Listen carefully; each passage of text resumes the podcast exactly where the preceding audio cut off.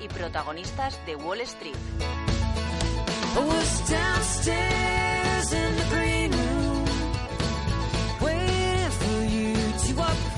Esta semana en Wall Street volvemos a la actividad con normalidad después de ese festivo del 4 de julio.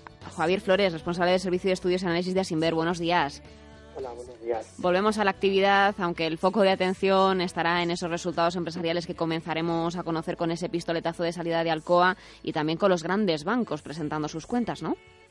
Efectivamente, en, Estados Unidos hemos visto como la recuperación del empleo ha dado solvencia a la expectativa de la recuperación económica está reactivándose tras ese freno del primer trimestre y que eso se va a reflejar también en, los resultados empresariales, lo que ha llevado además a, cerrar en los máximos, ¿no? las cotizaciones, incluso de modo más lenta en el aumento de rentabilidades en la deuda y en la cotización eh, del dólar.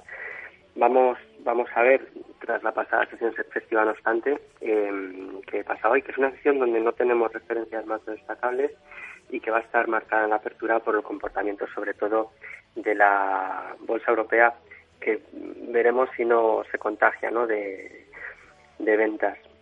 Bueno, ese pistoletazo de salida de las eh, grandes empresas de Wall Street, pendientes de, esas referencias, pendientes también de un mes en donde parece que las empresas serán protagonistas, esas cuentas semestrales para ver la fortaleza o no de determinadas empresas. Y Javier, no sé qué podemos esperar eh, en este verano, porque vemos una tendencia lateral en los mercados que no se compagina también con Wall Street, que parece que sigue subiendo y no sabemos hasta qué punto va a poder seguir subiendo. Y justificando también eh, las subidas con una economía real que no termina de despegar.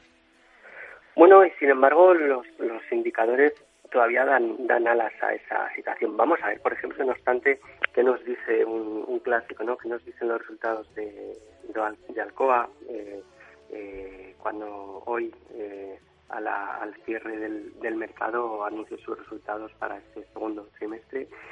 Eh, bueno, recientemente ha hecho algunas compras interesantes, vamos a estar eh, mirando a eso, se les va a preguntar también por, por Indonesia.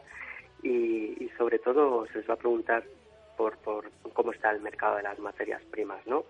Eh, también esta semana eh, Wells Fargo el viernes va, va a ser muy muy seguido después de bueno de 16 trimestres seguidos de, crecimiento de beneficios por acción que, parece que, no tiene fin y que, bueno, que posiblemente ya esté llegando a su finalización y no son los únicos nombres eh, importantes, pero sí posiblemente eh, los que más atención vayan a, captar.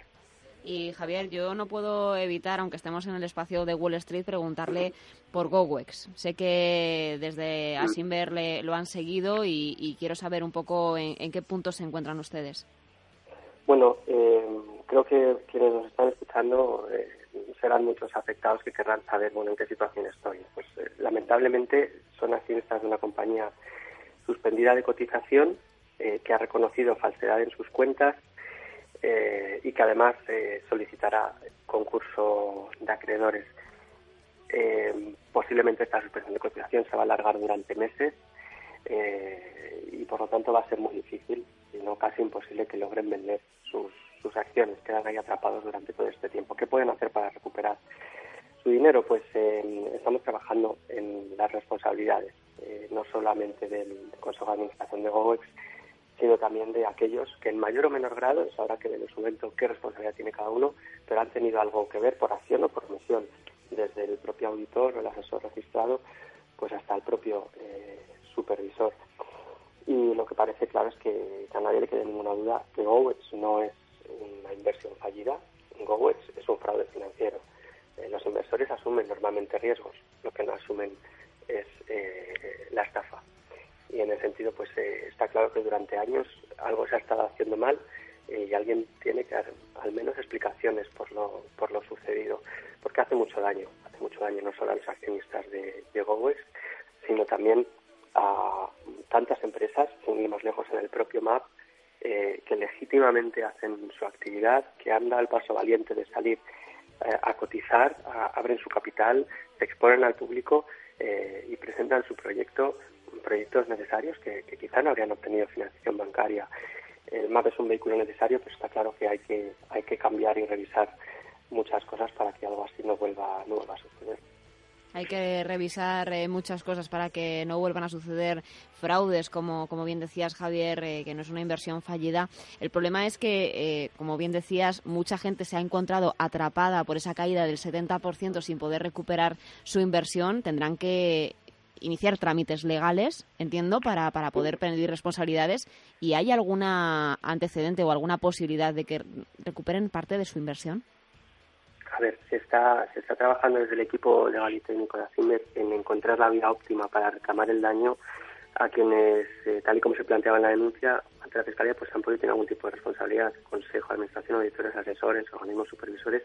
Es un procedimiento que, que no siendo sencillo y, requiriendo acreditar tales responsabilidades, eh, pues se está trabajando en, dar los pasos para, para bueno, permitir recopilar la documentación, eh, información y pruebas necesarias eh, para poder plantear una, una acción eh, que tenga sentido. Se están estudiando muchos aspectos, no solamente lo que es la falsedad de las cuentas, también la falta de actuación inmediata por parte del MAP y CNMV, que a nuestro juicio deberían haber eh, suspendido cotización inmediatamente la semana pasada y no permitir que se estuviera operando durante dos sesiones con pérdidas eh, inasumibles en una situación de absoluta falta de, información y de transparencia. Entonces ese retraso ha causado un perjuicio también a mucha gente que esos días ha operado. Se está trabajando también la responsabilidad civil del auditor y que por su profesión y actividad eh, tienen siempre un seguro de responsabilidad civil eh, de cuantía relacionada con el, volumen de negocio que, que manejan. Es decir, hay varias vías en las que están eh, trabajando, hay muchos datos que deben conocerse para, para plantear una acción que se va a plantear efectivamente,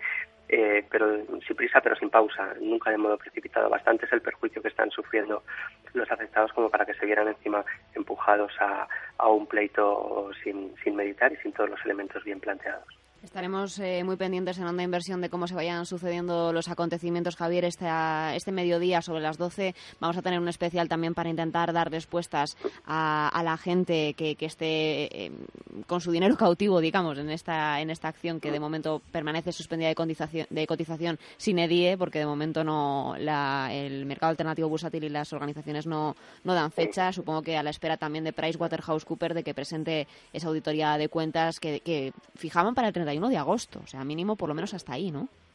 Sí, desde luego que esto, esto lamentablemente eh, va para largo pues tendremos que, seguirlo, intentar dar respuestas a, la gente y, que también se puedan poner en contacto con ustedes si, si tienen alguna consulta también para poderles ayudar en, lo que podamos. Muchísimas gracias, Javier, por estar eh, con nosotros, por darnos respuesta también a, cuestiones que tienen que ver con España, aunque tenía también parte de su negocio en el extranjero, en el caso de GoWex. Y la próxima semana volvemos a charlar. Un saludo. Gracias.